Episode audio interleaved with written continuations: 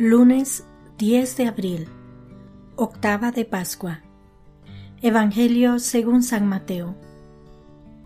Después de escuchar las palabras del ángel, las mujeres se alejaron a toda prisa del sepulcro, y llenas de temor y de gran alegría, corrieron a dar la noticia a los discípulos. Pero de repente Jesús les salió al encuentro y las saludó ellas se le acercaron, le abrazaron los pies y lo adoraron.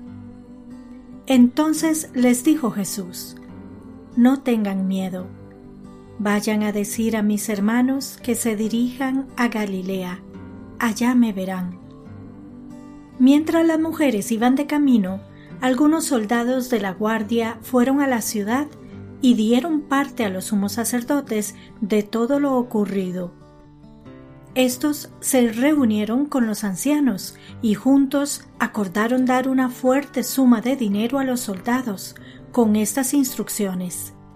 Digan, durante la noche, estando nosotros dormidos, llegaron sus discípulos y se robaron el cuerpo.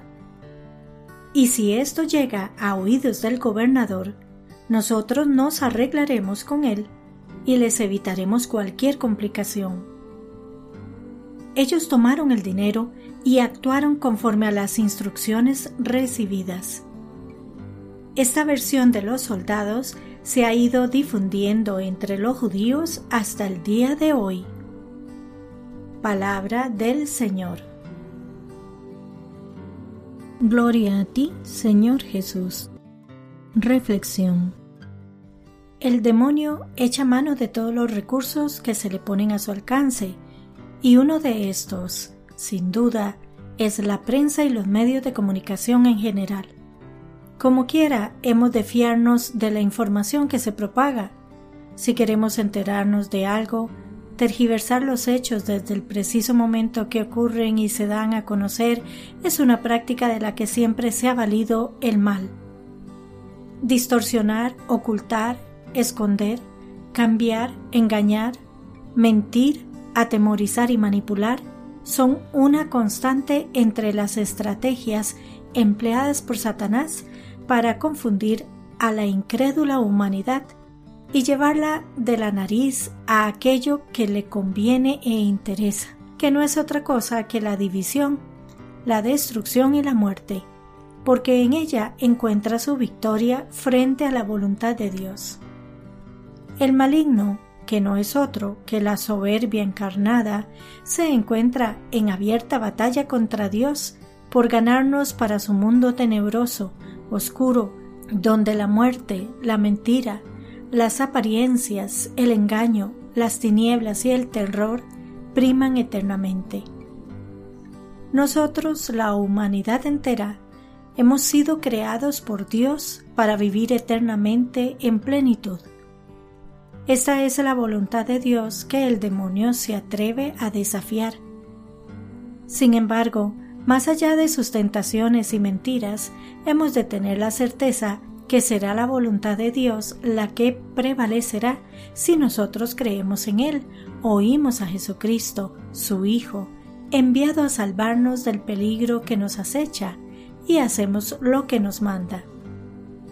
Jesucristo ha venido a salvarnos de este peligro por voluntad de Dios Padre. Tanto amó Dios al mundo que envió a su propio Hijo a salvarnos. El demonio y la muerte no pueden contra Dios, así que seremos salvos si creemos en Dios, le oímos y hacemos lo que nos manda. Esto quiere decir que la salvación no es automática, no se impone a nadie requiere de nuestra voluntad, requiere de nuestra aceptación, de nuestra anuencia. En otras palabras, a pesar de todo el esfuerzo desplegado por Dios y el sacrificio de su único Hijo, si nosotros queremos, podemos perdernos para siempre. Pero es obvio que hay que ser necio o demente para perderse, para preferir las llamas del infierno a la vida eterna en el cielo. Esta es la disyuntiva que nos presenta la vida en este mundo, ante el cual hemos de elegir Dios o el dinero, Dios o el demonio, la vida o la muerte, la verdad o la mentira, la luz o la oscuridad, el amor o el odio. Jesucristo ha venido a este mundo a enseñarnos el camino de salvación, es decir, el camino que nos conduce a Dios y por consiguiente a la vida eterna y la plenitud. Muriendo en la cruz, de lo que estas mujeres fueron testigos presenciales y resucitando al tercer día, ha sellado con nosotros esta alianza, que nos permite afirmar sin duda ni temor alguno que Jesús ha triunfado sobre la muerte, sobre el pecado, sobre el demonio, sobre la oscuridad y la ha iluminado con su propia vida. Viviremos para siempre. Esta es la fe que confesamos, la fe que nos sostiene y la que habrá de conducirnos a la patria celestial. No tenemos nada que temer. Él está con nosotros hasta el final de los tiempos. Esto es tan cierto como las mentiras que a partir de estos hechos, tal como se narra en este pasaje, se propagaron para evitar que creamos. Pero nosotros sabemos que esta es la verdad, que Cristo ha triunfado sobre la muerte, que el amor ha triunfado finalmente, y que por lo tanto no importa cuán difícil pueda ser la situación que atravesamos, el amor y la vida finalmente triunfarán. Esa es nuestra fe, es la razón de nuestra esperanza. Jesucristo ha vencido al mundo.